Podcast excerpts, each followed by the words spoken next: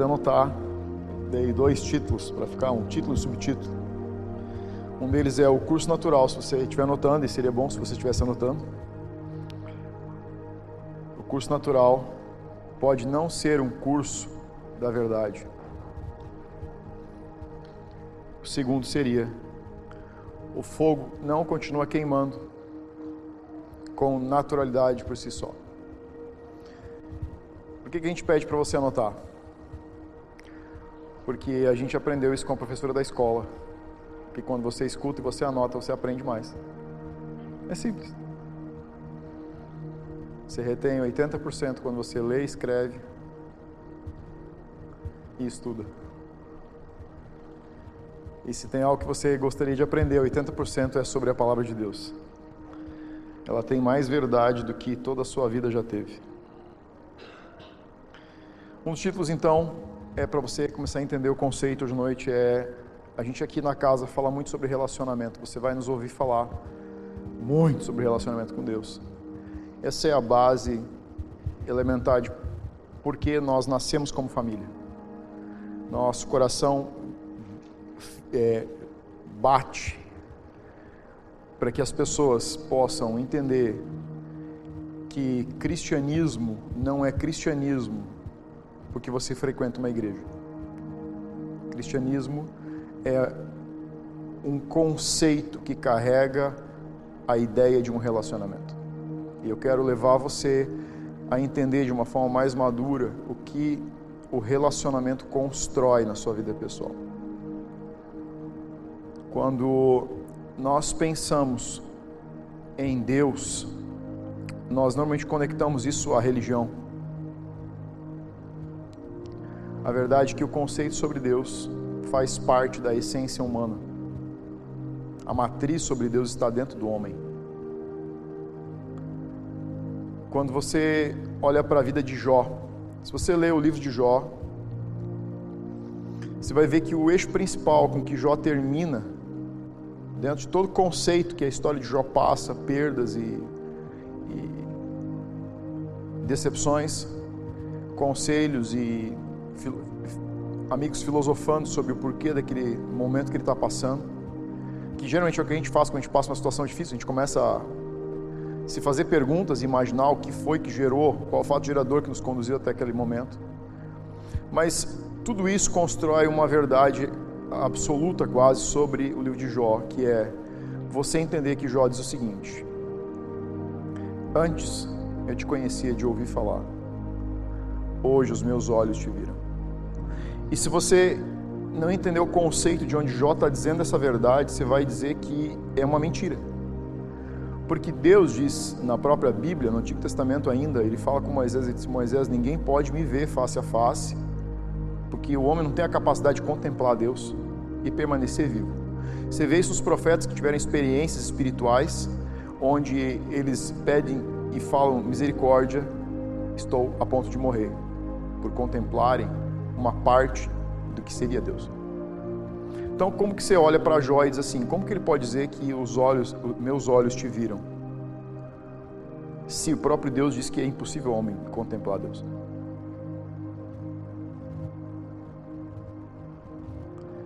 A verdade é que existe um curso natural na vida. A vida segue um curso natural. E esse curso natural tende a não apontar para Deus.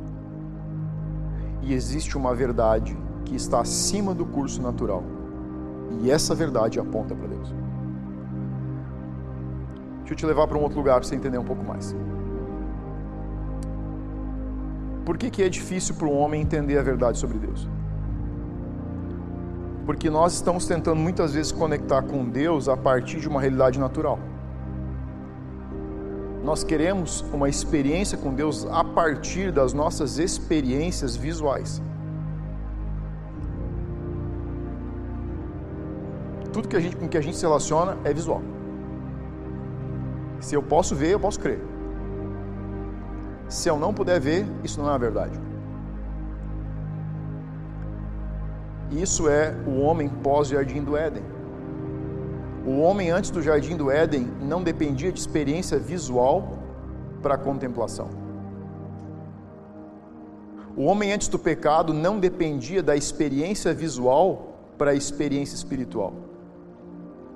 O homem antes da queda estava em uma outra polaridade, uma outra frequência de comunicação com Deus.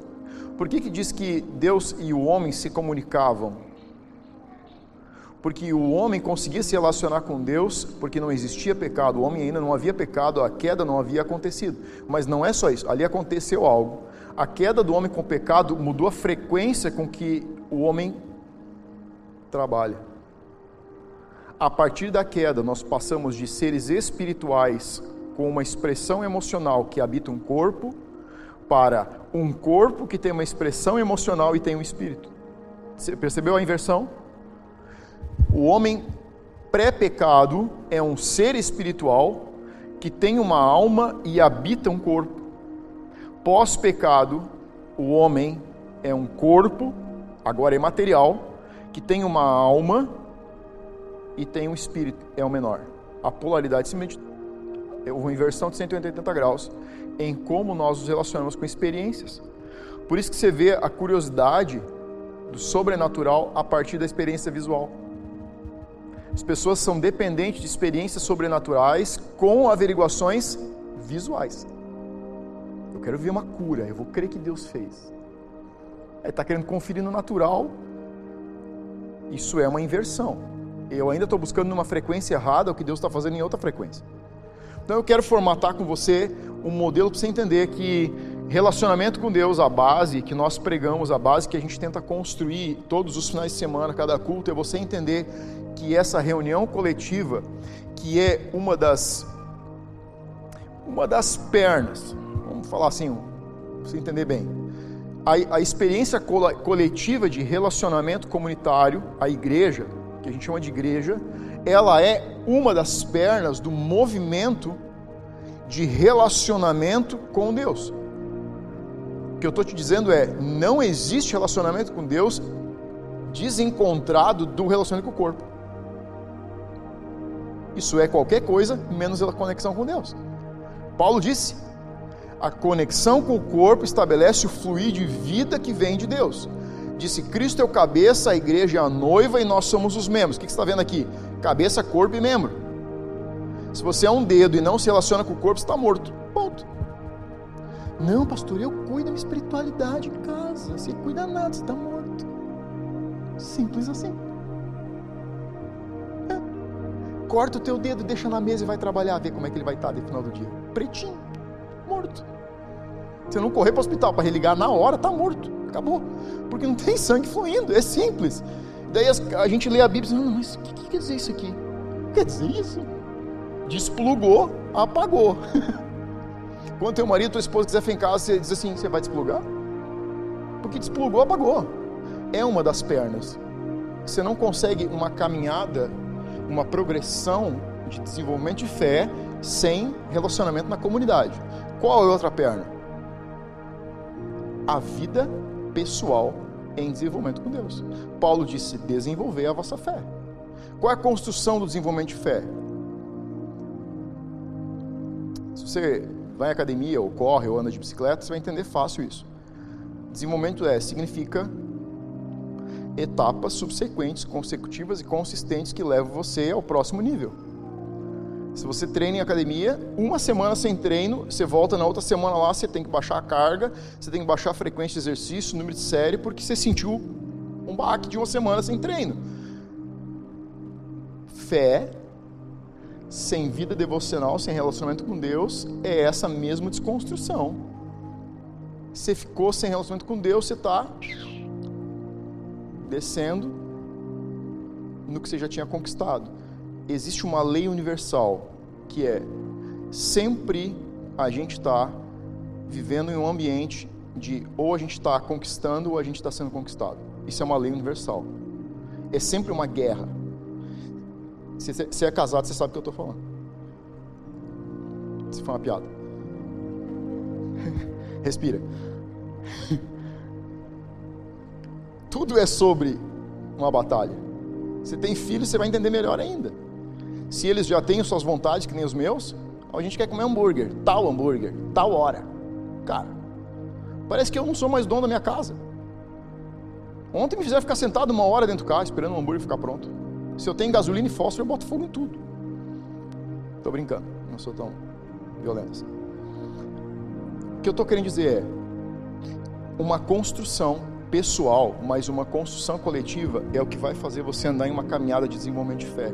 Você precisa dos dois ambientes e eu quero te levar um pouquinho para você entender o que Jesus começou a construir com os discípulos dele no momento onde eles estão decepcionados, quando eles estão sentindo chegar o momento da despedida. Quando Jesus morre, quero que você entenda o, conceito, o contexto que está acontecendo, tá? Pensa comigo. Os discípulos estão se relacionando com Jesus a nível de discipulado, a nível de entendimento do que é o reino de Deus agora, durante três anos.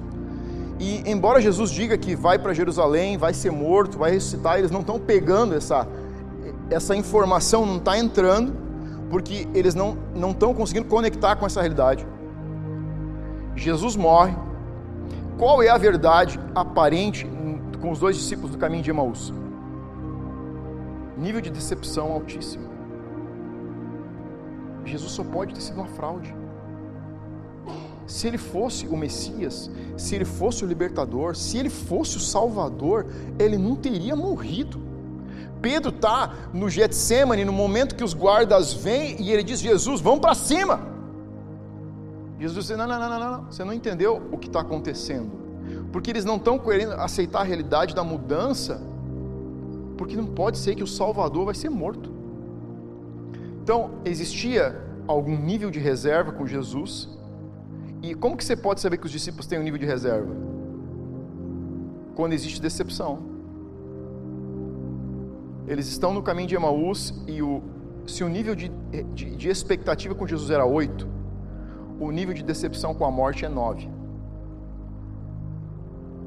Agora, quando Jesus reaparece e eles reconhecem que é Jesus, o nível que era 8 de expectativa passa para 10. Porque pensa bem, ele foi morto, mas ele ressuscitou. Cara, se já estava difícil segurar esse cara antes, agora ninguém pega ele, ninguém nem a morte segura ele. O que estava para acontecer agora vem com tudo. Mas tem um detalhe. Jesus aparece para os discípulos no caminho de Emaús e começa uma desconstrução e uma nova construção de uma realidade de como Deus vai se relacionar com o homem. Qual foi a verdade? Qual é a desconstrução e qual é a construção? Ó, deixa eu fazer uma pergunta. Se você ler com mais com um olhar mais clínico os 40 dias de Jesus na terra, você vai enxergar um negócio. Ele está aparecendo para os discípulos mas a Bíblia dá dicas de que ele não aparece mais na fisionomia que ele tinha. Por quê? Tipo, se eu sou o discípulo, eu estou pensando aqui, qual a graça dessa brincadeira? Agora você aparece como você quer, com a cara que você quer, qual a moral? Jesus era intencional o tempo todo. Ele está desconstruindo algo na cabeça dos discípulos que é a experiência visual eles estão querendo ver Jesus como ele era. Porque eles querem dele o que eles tinham. Eles querem a mesma experiência que eles tinham e a expectativa que eles tinham construída sobre Jesus. Jesus está aparecendo em formas diferentes porque ele está desconstruindo a imagem visual característica de como Jesus era, fisionomia, tá? Fisionomia de homem no caminho de Emaús, eles estão sentindo, e eles dizem, cara, é, como que a gente não entendeu? Tinha um negócio que estava queimando aqui dentro. O que, que é? Ele está mudando a maneira que eles estão entendendo a presença dele. Não é mais visual, agora é está queimando. Ah. Sabe quando você está na adoração assim, sente um negócio por dentro?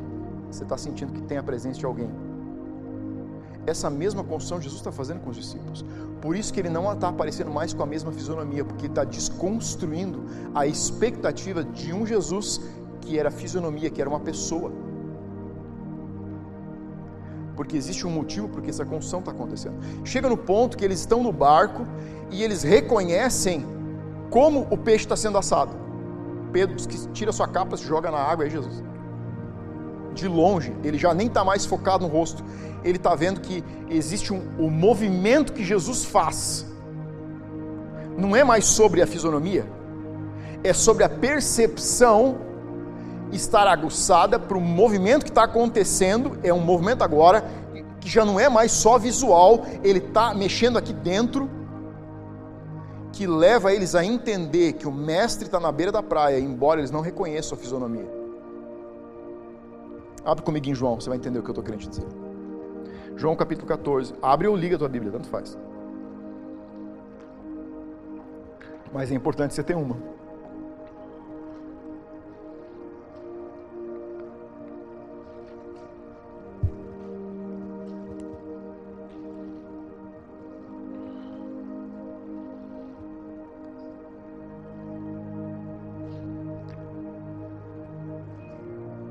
Aqui eu vou ler a Almeida, tá? Então, depois a gente tem na book lá se você quiser comprar uma. Essa é mais, tipo, verdadeira. Isso é uma brincadeira também.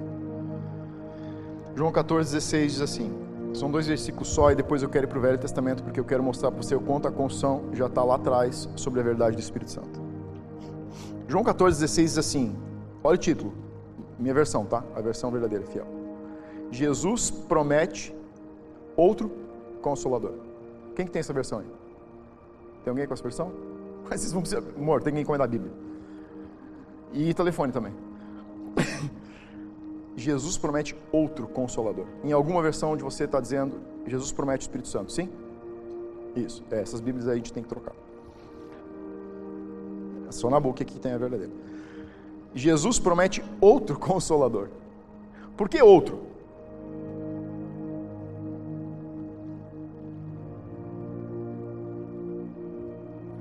Jesus então diz: Eu rogarei ao Pai, e ele vos dará outro consolador. Se Jesus está dizendo outro, ele está construindo a verdade de que existe um, a fim de que esteja para sempre convosco.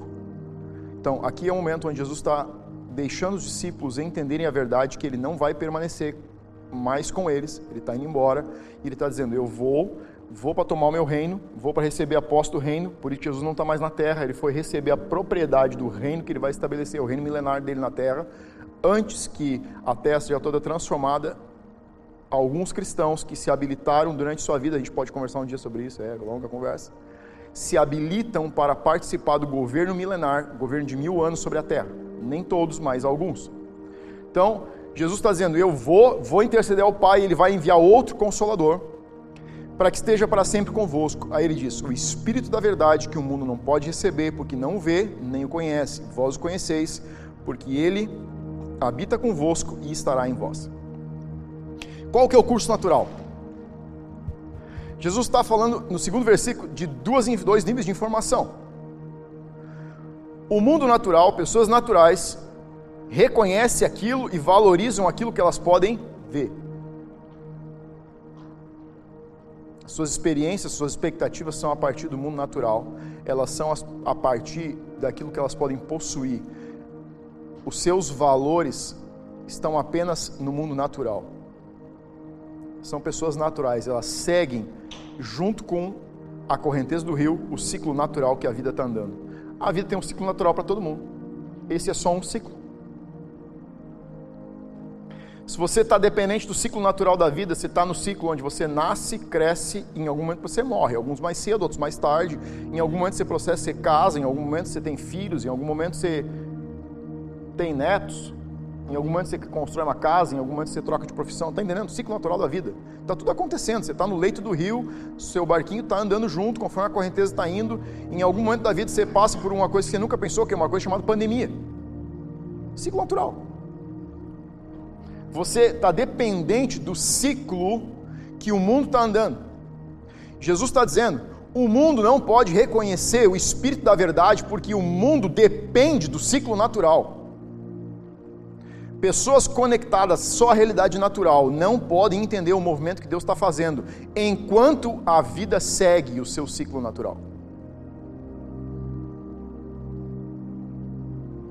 cristãos naturais estão apenas conectados aos ciclos naturais e não conseguem ver o que Deus está fazendo no, nas novas estações que passam enquanto o ciclo natural está acontecendo. Pessoas naturais estão focadas em coisas, valores naturais.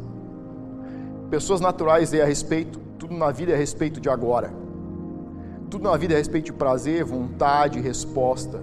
Tudo é a prazer, é a respeito de planejamento. Nada é a respeito de dependência, nada é a respeito de relacionamento com Deus, nada é a respeito de entender qual a direção de Deus. Você está entendendo o que eu estou te dizendo? Isso é uma pessoa natural. Ele pode ser um cristão, mas ele é natural. Paulo fala de cristãos até naturais. Eles são movidos pelo mover, pelo ambiente natural, e eles não conseguem conectar com a realidade espiritual, eles não enxergam a realidade espiritual. As igrejas estão cheias de pessoas assim. O ambiente natural, as pessoas naturais dizem: Eu não posso ver, então não posso conhecer. Isso eu não posso conhecer, eu não posso receber. Jesus disse: se você está focado no ambiente natural, você não pode receber a verdade, porque ela não está acontecendo no fluir natural, no ciclo natural do rio. Porque ela acontece apesar do ciclo natural. A verdade corre acima da realidade natural. Às vezes ela corre contrária à verdade natural. Qual a verdade natural? Absoluta. Uma pessoa nasce e morre. Ela é absoluta? Sim ou não? Sim. Sim? O que, você faz com Enoque e com Eliseu? E com Elias? Ah. Ela não é absoluta? Se ela é absoluta, ela não pode ser contrariada. Se ela não pode ser contrariada, Enoque é a mentira e Elias não existiu. Está entendendo?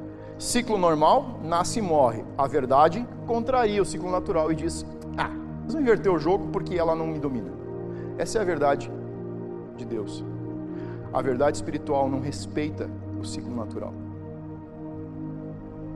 Ela é uma verdade acima. Às vezes você vai ver ela no fluir natural. Às vezes você vai lá acima e às vezes você vai ver ela fazer o caminho contrário. Quanto mais dependente de Deus você se torna, deixa. O curso da verdade segue o espírito da verdade. Se seguimos a verdade e não o curso natural, vamos responder alinhados com a verdade. Então, eu estou formando uma base sobre relacionamento. Eu quero que você entenda o valor do relacionamento da vida devocional e o quanto isso pode ajuda você a desenvolver a sua fé, a construir a sua fé em Deus. Eu não acredito em construção de fé que não tenha as duas pernas relacionamento com a noiva de Cristo, com a comunidade e vida devocional diária. Se faltar uma perna, está aleijado. Se está aleijado, está parado. Se está parado, está atrofiado. Se está atrofiado, não tem desenvolvimento. É a verdade da minha Bíblia. Se você encontrar outra Bíblia que diga o contrário disso, e a gente sentar e você me provar, eu engulo ela. Mas eu te desafio a me mostrar que o desenvolvimento da fé não está alicerçado nessas duas bases, Desafio você a me vir discutir comigo, me provar que não precisa de uma delas. E se você me provar, ou eu fecho a igreja, ou eu paro de, de orar e ler a Bíblia todo dia. Mas se você perder, você anda comigo. Tá valendo. Eu não me relaciono com Deus. Porque eu conheço a Deus. Eu me relaciono com Deus para conhecer a Deus. Aqui tem um ponto que eu quero ressaltar. Pessoas dizem assim: para você é mais fácil você é pastor. Não. Não é a respeito de um título, não é a respeito de uma escola teológica. É a respeito de uma experiência pessoal. Eu não estou respondendo a algo que Deus fez por mim. Eu estou buscando algo que Deus já fez por mim. Que é o mesmo que você deveria buscar o que Jesus fez por você. A diferença é que talvez eu esteja buscando mais intensamente há mais tempo. Talvez isso possa ser um convite para que você engaje com algo que a gente chama aqui de relacionamento com Deus. É isso, é uma verdade que cada um de nós é chamado a viver diariamente. Então, quando Jesus fala do Espírito Santo, ele chama ele de consolador. E aqui eu quero é, mexer um pouco em como você vê o Espírito Santo. E você deve ter ouvido alguma informação que diz que o Espírito Santo é o Paracletos. Essa informação está mais ou menos correta. O Espírito Santo não é o Paracletos. O Espírito Santo está Paracletos. Paracletos é um nome original para consolador. Consolador traz o conceito original de convocado a estar do lado, ajudar alguém, intercessor, advogado. E aí o conceito original diz: Cristo em sua exaltação à mão, direita de Deus pelo perdão dos nossos pecados. Por que, que Jesus está dizendo para os discípulos: Eu vou para o Pai e vou pedir e rogar a Ele que mande outro consolador? Porque enquanto Jesus estava na terra, Ele estava paracletos pela humanidade. Enquanto Jesus pisou a terra, durante três anos do seu ministério, ele estava paracletos, ele estava, ele desempenhava a função de consolador, conselheiro, intercessor, ajudador, amigo, companheiro. Ele fazia esse trabalho, essa função, era um, é uma função Desde que Jesus entrou a primeira vez em contato, pisou na terra, até a sua segunda volta, nós estamos vivendo o kairós do consolo, o kairós do paracletos, o kairós da, da companhia de um Deus conselheiro, amigo, companheiro. Esse, esse kairós termina. Segunda volta de Cristo, Zé Fini Kairós Paracletos, não vai existir mais, é Kairós juízo. Reino milenar já é estabelecimento do governo de Cristo, começa o milênio, começa a alinhar para o julgamento. Jesus, na, enquanto na terra, Paracletos. Jesus disse: Eu vou e eu vou enviar outro consolador, porque ele está dizendo: o Espírito Santo vem fazer a função de Paracletos com cada cristão que pisa a terra.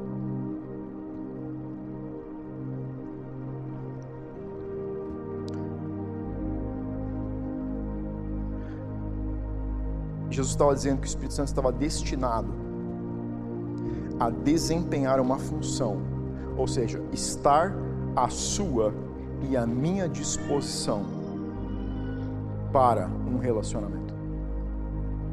Mas estar à minha disposição não significa que eu estou em um relacionamento.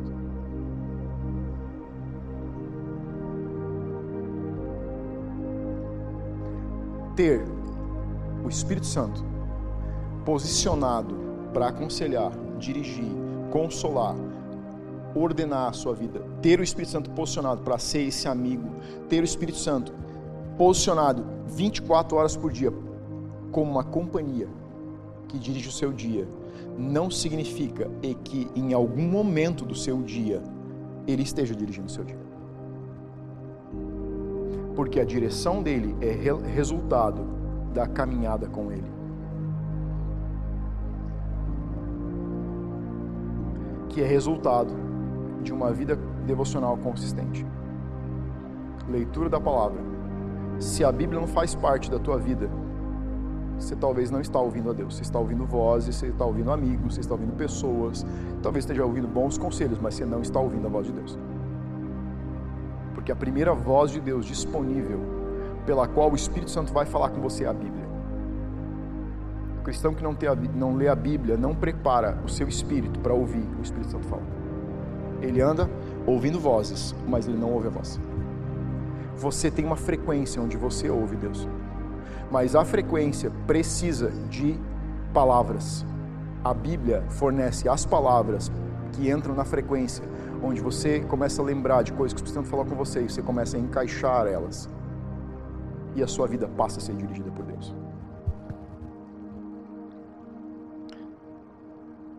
Você já deve ter pensado algo que eu pensei e algo que eu ouvi muitas vezes. Eu pensava assim: eu queria ter vivido no tempo que Jesus estava na terra. Queria ter tido a oportunidade de caminhar com Ele eu queria ter a oportunidade de ter conhecido ele. Eu queria. Você já pensou na oportunidade de ter sentado naquele monte e ouvir o sermão do monte? Quem está fazendo caráter? Você pensou, você poder ouvir o sermão do monte da boca de Jesus? Entender o que ele queria dizer com o sermão do monte da fonte? Receber a revelação direto da fonte? Você já pensou poder ver morto levantar, paralítico ser curado, surdo ser curado o dia todo? Surdo ouvindo ininterruptamente? Simplesmente porque você decidiu andar com Jesus. Sabe que eu ouvi muitos cristãos dizer: se eu tivesse vivido no tempo de Jesus, eu teria sido um dos discípulos de Jesus. Mas não vi esses mesmos cristãos terem uma vida consistente, devocional com o Espírito Santo. Eu vi esses mesmos cristãos não terem uma vida consistente de leitura da Bíblia. Sabe o que isso significa? A vida que você não leva com Deus hoje, você não levaria dois mil anos atrás com Jesus. O Jesus que não cabe na sua vida diária hoje, não caberia na sua vida dois mil anos atrás. Essa é a grande verdade. Jesus disse: Eu vou embora, mas eu vou enviar alguém que vai estar 100% do tempo à sua disposição. A mesma frase que Jesus ouviu de algumas pessoas dizendo o seguinte: Agora, Jesus, eu não vou poder, eu tenho fazendas para cuidar. Agora não vai dar, eu tenho um casamento para ir. Casei. Tem tempo não. São as frases que nós formulamos. Porque entendemos a ordem de grandeza do relacionamento com Deus, mas não entendemos a ordem de prioridade do relacionamento com Deus. Primeiro mandamento é grandeza e é prioridade. Não é difícil de um cristão, de uma pessoa entender a grandeza de Deus. É difícil entender a prioridade que Deus é na nossa vida.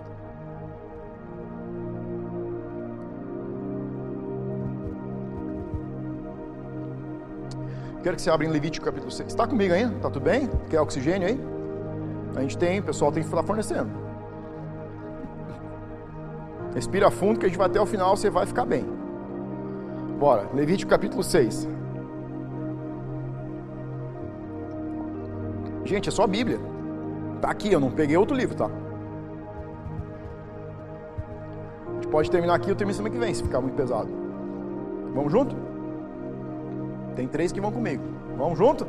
Amém! Agora sim, isso é uma igreja pentecostal de verdade. Vocês só querem cantar aquele Johnny, né? É, quando eu prego, fica. Hum. Ó. Valeu? Vou começar a fazer música com as minhas pregações também. Não, deixa assim, vamos fingir igual. Ou vai ser pior. Não adianta, não é. Meu dom musical já foi. Levítico 6, capítulo 6, versículo 8. A lei do holocausto. Ó, já que você está rindo um pouco, eu vou te dizer a verdade. Mais uma. Tem muito cristão que só lê evangelhos. Tua Bíblia tem Gênesis, Apocalipse, para ler tudo. Todos os livros são inspirados. Se não fosse, não estariam lá. Ler o Velho Testamento de forma consistente vai te dar a oportunidade de você entender verdades sobre o Novo Testamento que você não entende porque você não leu o Velho Testamento. E eu quero te mostrar isso hoje. Existem verdades plantadas no Velho Testamento que dão a, desfragmentação de segredos que estão no Novo Testamento que você não consegue entender. E eu quero te mostrar isso aqui. Olha só.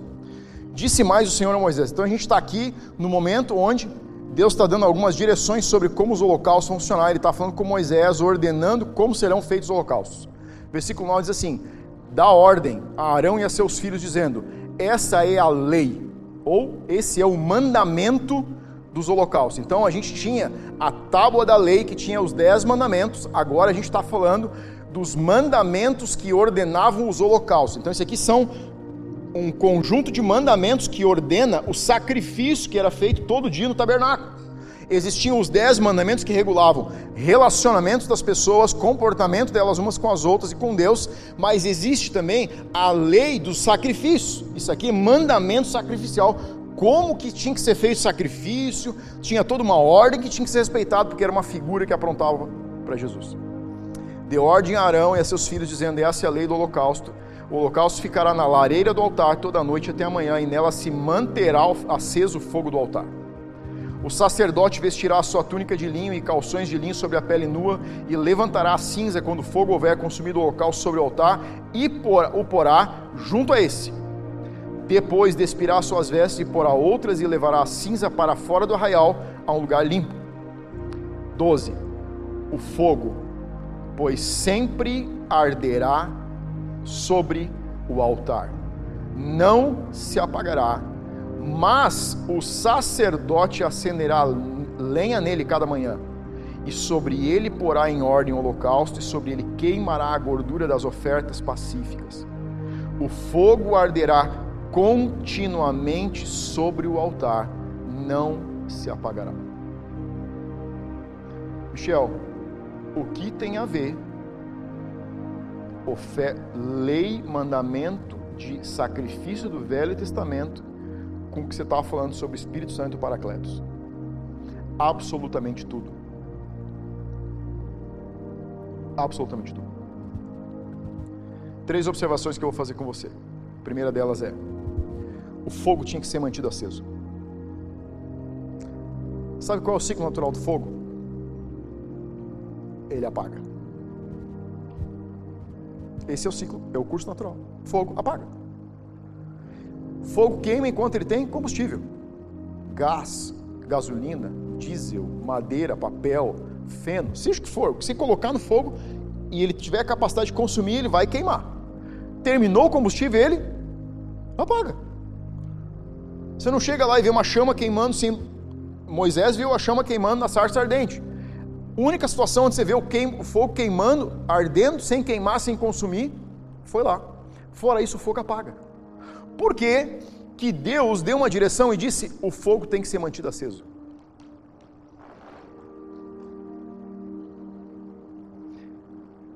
Porque a sua vida cristã vai apagar. Amém? Não amém, Deus o livre. Não, amém, pastor, para com isso, sua vida não pode apagar. Mas qual é o curso natural da vida cristã? Em algum momento ela apaga. Já sentiu isso? Só eu senti isso na minha vida. Ou você está mentindo para mim, ou só eu aqui sou muito descrente. Minha vida cristã já passou por momentos onde ela apagou. Esse é o ciclo natural de pessoas naturais que não entenderam como Deus tinha uma direção para que o fogo não se apagasse. O que Deus está falando com Moisés, ele está dizendo o seguinte: eu estou te dando uma chave que eu quero que o povo entenda sobre como eles vão conduzir a sua espiritualidade, não só agora, mas durante todo o tempo que a humanidade habitar a terra. O fogo não vai ficar queimando a menos que você continue abastecendo. O primeiro amor apaga, a menos que você continue colocando lenha. Você tem que continuar abastecendo, você tem que continuar botando lenha, você tem que continuar cuidando do fogo. Isso é com qualquer relacionamento, é com a sua esposa, com seu marido, é com Deus. Se você não colocar lenha nessa fogueira, vai apagar. Bem-vindo ao mundo real, ao mundo natural. É a verdade universal. Aquilo que você não alimenta desaparece, se apaga e se perde. Deus estava fazendo os sacerdotes entenderem uma verdade. Esse fogo não vai queimar a menos que o sacerdote se responsabilize para que esse fogo fique queimando. Aí você vai me dizer assim, pastor, mas quem eram os sacerdotes? Sacerdotes eram um time que Deus tinha separado de uma família que cuidariam do fogo para que ele não se apagasse, para que toda a nação colhesse da presença de Deus. Velho Testamento. Novo Testamento, a Bíblia diz: e vos fiz sacerdócio real, nação santa. A partir de Jesus, você e eu somos os sacerdotes da nossa vida. Ponto. É seu papel e meu papel manter o fogo aceso. Seu fogo não vai ficar aceso porque você vem para a igreja. Seu fogo vai ficar aceso porque você tem um relacionamento pessoal com Deus e porque você encosta em algum tição que está queimando mais que você eventualmente. Está entendendo? Existem temporadas onde você precisa se escorar em alguém que está ardendo para que seu fogo se acenda. Se você se encostar nas pessoas erradas, se você tinha uma chama pequena, ela pode se apagar completamente. Estou te dando um conselho de sabedoria. Escolha as pessoas com quem você se encosta. Elas definem a intensidade do fogo que vai queimar no seu coração. Você é sacerdote da sua vida, não só da sua casa, da sua vida. E você não vai pôr em, em ordem a sua casa antes de pôr em ordem a sua vida. Esse é o princípio que eu quero te dar. Segundo, parte das obrigações do sacerdote envolvia cuidar para que o curso natural não ocorresse. Então, o sacerdote deveria estar envolvido, engajado no processo de não deixar o curso natural acontecer. Ele, ele deveria estar engajado para que a verdade de Deus sempre estivesse sobrepondo a realidade natural. Quando você mantém o seu fogo aceso, quando você mantém a sua fé aquecida, quando você está em comunidade, quando você está com a sua vida devocional em dia, você mantém a sua fé, você sustenta a sua fé e ela vive uma progressão. Paulo disse: desenvolva a sua fé. Sabe o que ele está dizendo? É uma progressão. Não dá para viver de culto em culto. Você precisa viver de um relacionamento diário enquanto você se relaciona com a comunidade, enquanto você compartilha com outras pessoas, enquanto você vê Deus trabalhar na vida de outra pessoa, mas você também tem que compartilhar o que Deus está fazendo na sua vida para que outro seja incendiado e isso gere uma fogueira compartilhada.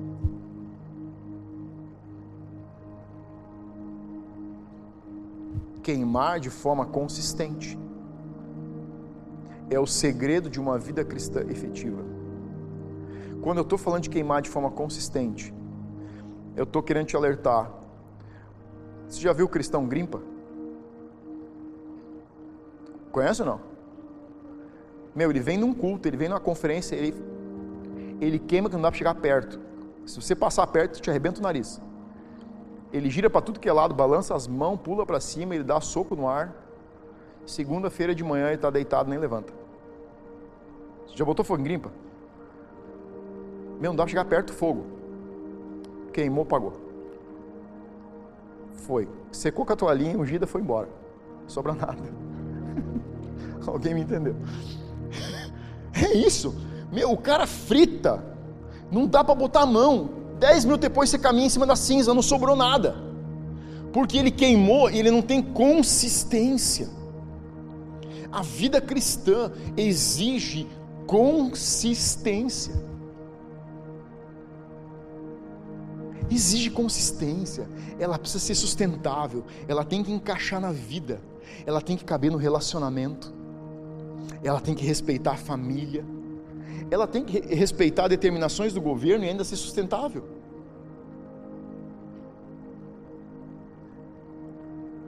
Porque ela tem que ser autossustentável, porque você cuida da sua vida e você não depende de um pastor de uma igreja para que a sua vida com Deus esteja em crescimento.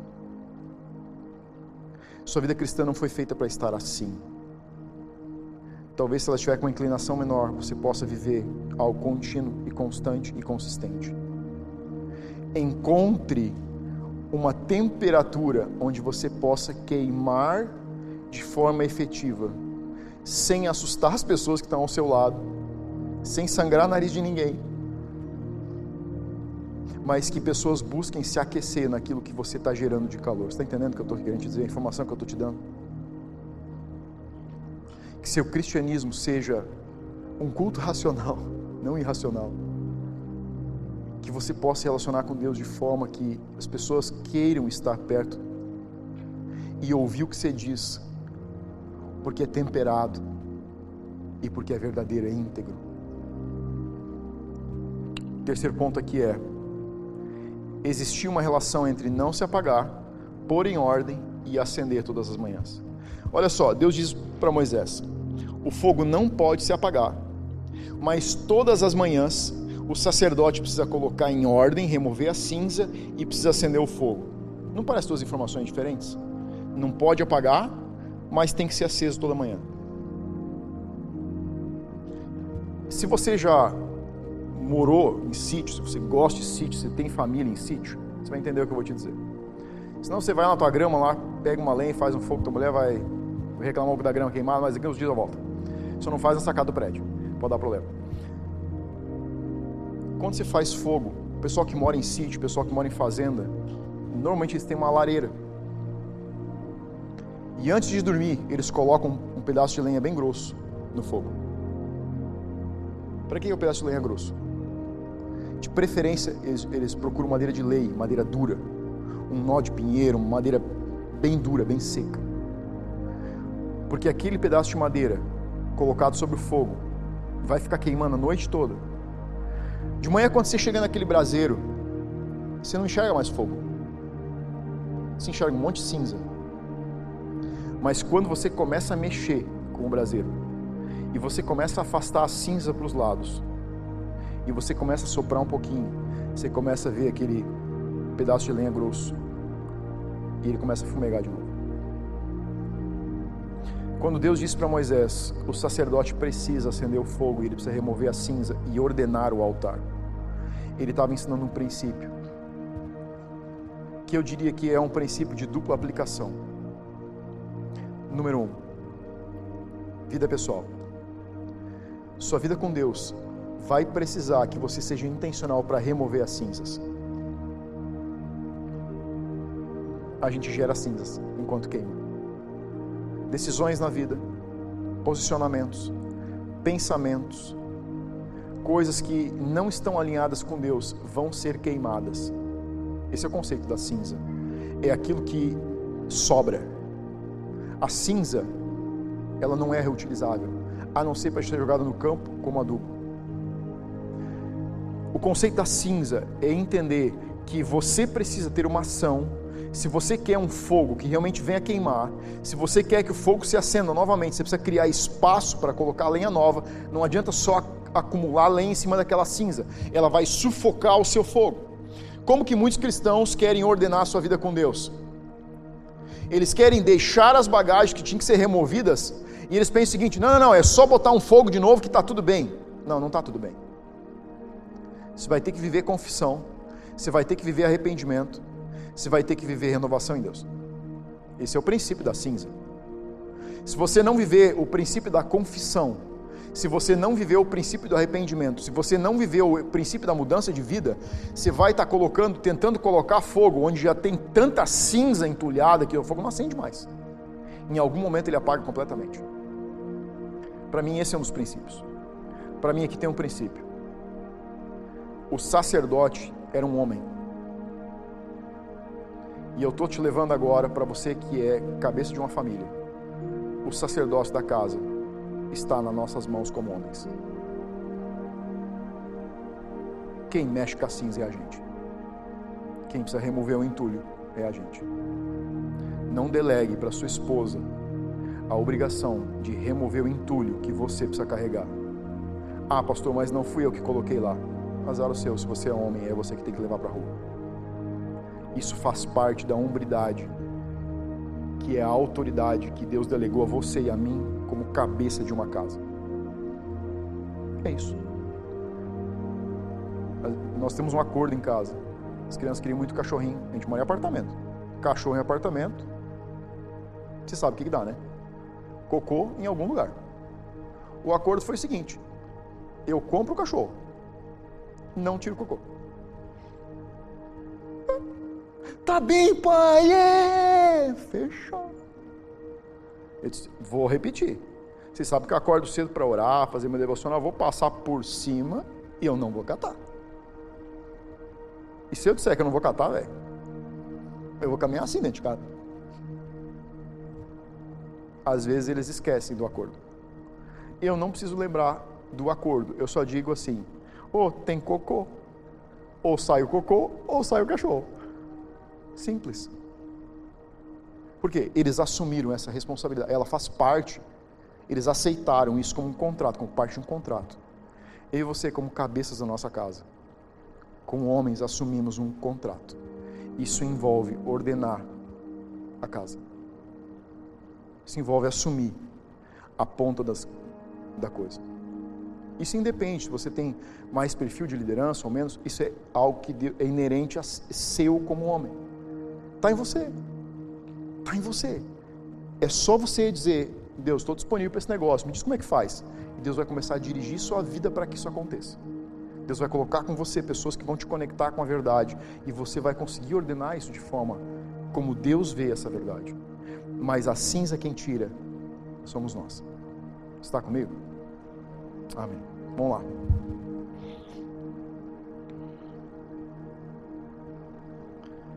A vida segue seu curso. A vida segue todo um curso natural. Então, eu tenho três conselhos para a gente finalizar. O primeiro deles. Não delegue a sua espiritualidade. Não delegue. Sua espiritualidade, o desenvolvimento da sua fé é sua responsabilidade. Nós estamos aqui para apoiar você nessa caminhada. Estamos aqui para servir você. O conceito de Jesus, que Jesus ensinou aos discípulos foi: sirvam. Sabe o que é servir? É estar à disposição de alguém que quer se alimentar. Esse foi o conceito de serviço enquanto ele estava em redor da mesa. Ele disse: vocês põem comida para quem quer comer. A sua fome a sua disposição de crescer na sua fé, de desenvolver seus dons, seus talentos, de conectar com Deus, de ouvir as verdades sobre o que o Espírito Santo quer de você, sobre o que ele diz sobre você, o que Deus afirma sobre você, você precisa descobrir. O que nós já descobrimos, se você faz parte oficialmente dessa casa, se você faz parte da casa, você entende o que eu digo oficialmente se você faz parte oficialmente dessa casa, o que nós carregamos é sua herança. A herança é para filhos. Nós queremos construir com você, mas a sua espiritualidade, não nos delegue ela. Ela é sua. Queremos engajar com você para que você a desenvolva. Você precisa colocar lenha na sua fogueira. Segundo conselho que eu te dou: é mais fácil remover a cinza e colocar um pouco de lenha do que começar o fogo do zero de novo. Quem já fez fogo sabe que sempre é mais difícil começar um fogo do zero do que reacender algo que talvez esteja se apagando. É mais fácil fazer talvez algo que você não está fazendo, que é remover a cinza. E se você é uma pessoa normal como eu, todo dia você acumula um pouco de cinza sobre seu fogo. E eu preciso tirar todos os dias. Eu preciso todos os dias dizer, Deus, tem algo que eu preciso acertar com você. Às vezes eu tenho que acertar com pessoas. Às vezes eu tenho que acertar com a minha esposa. Dias atrás eu tive que acertar com os meus filhos. Chamei eles, senta aqui. Preciso pedir perdão para vocês no negócio. Isso faz parte do jogo de ser pai.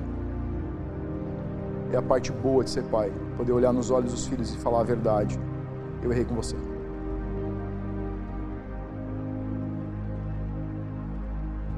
Remova a cinza para que seu fogo possa queimar mais uma vez.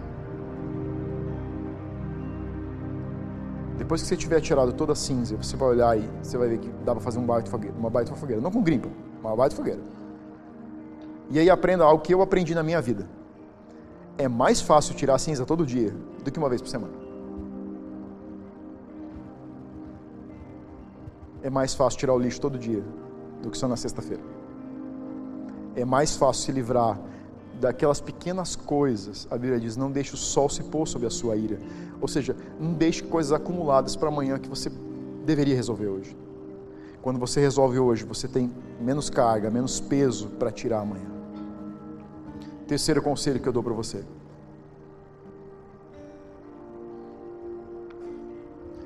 Não desista e não, não pare até ter a certeza que o sacerdote precisa ter. Que ele não só colocou a lenha sobre a brasa, mas que o fogo já está queimando de novo. O último conselho, o último mandamento que Deus deu sobre o holocausto, ele disse: Moisés, não esqueça de dizer para o sacerdote que não é só tirar cinza e colocar lenha, é ter certeza que está queimando. Sabe, o conceito geral do Holocausto é entender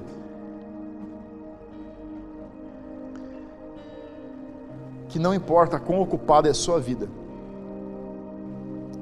e sua vida não é mais ocupada do que era a vida da geração anterior. E não vai ser mais ocupada do que a próxima, e não é mais ocupada que era a vida desse povo. A verdade é que a nossa vida só é mais alucinada porque nós queremos. Fa... O que nos traria mais, nos faria sobrar mais tempo, nós usamos para arrumar mais compromissos. Porque há 30, 40 anos atrás a vida era muito mais difícil do que ela é hoje. Mas os cristãos eram muito mais cristãos do que eles muitas vezes são hoje. O fogo queimava muito mais do que muitas vezes queima hoje. Eu não estou aqui apontando para você, estou apontando para mim. Enquanto eu li essa palavra, eu perguntava ao Espírito Santo: será que a intensidade com que eu estou queimando Será que com tudo que a gente tem disponível para a vida ser mais fácil, está fazendo o meu fogo se apagar? Ou faz o meu fogo queimar com mais ardor?